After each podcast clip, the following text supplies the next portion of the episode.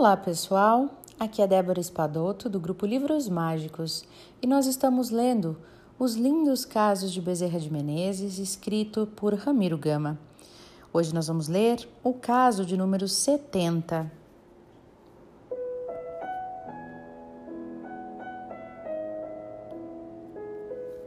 Outro discípulo de Bezerra.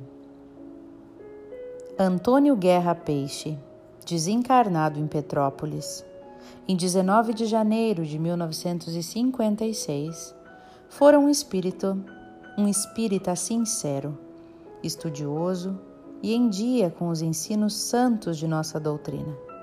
Falava e exemplificava, e aprendera com Bezerra de Menezes a orar com o coração, a servir escondidamente com amor.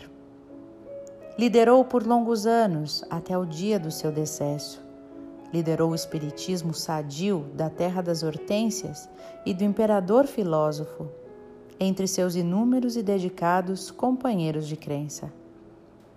Era, por isso, estimadíssimo e ouvido com respeito e apreço quando predicava.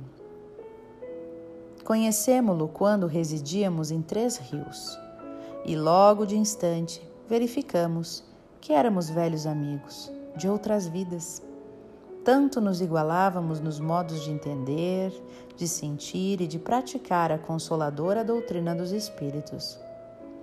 A seu convite, fôramos vários anos seguidos a Petrópolis, principalmente no Dia das Mães, para falarmos aos seus e nossos queridos confrades.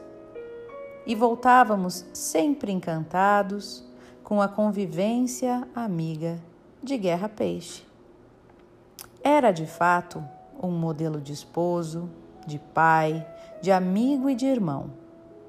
Em seu redor viviam todos unidos e ligados à causa de Jesus.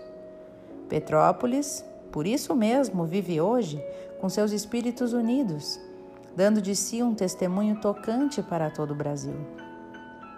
Dentre tantas qualidades por nós observadas no grande amigo, ficou-nos esta como lembrança lembrança de sua beleza moral. Ele não sabia falar mal de ninguém. Na sua conversação pausada, meditada, construtiva, elevada, ele não entrava à sombra da maledicência.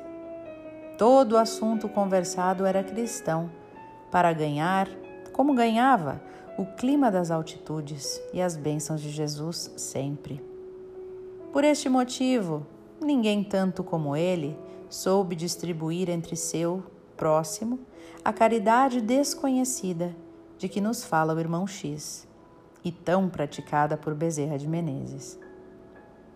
Aos que o procuravam portadores de problemas dolorosos, Guerra Peixe, este amigo querido, os consolava, os esclarecia, apontando-lhes o roteiro salvador, o livro da vida e da nossa redenção os ensinos medicamentosos do amigo celeste.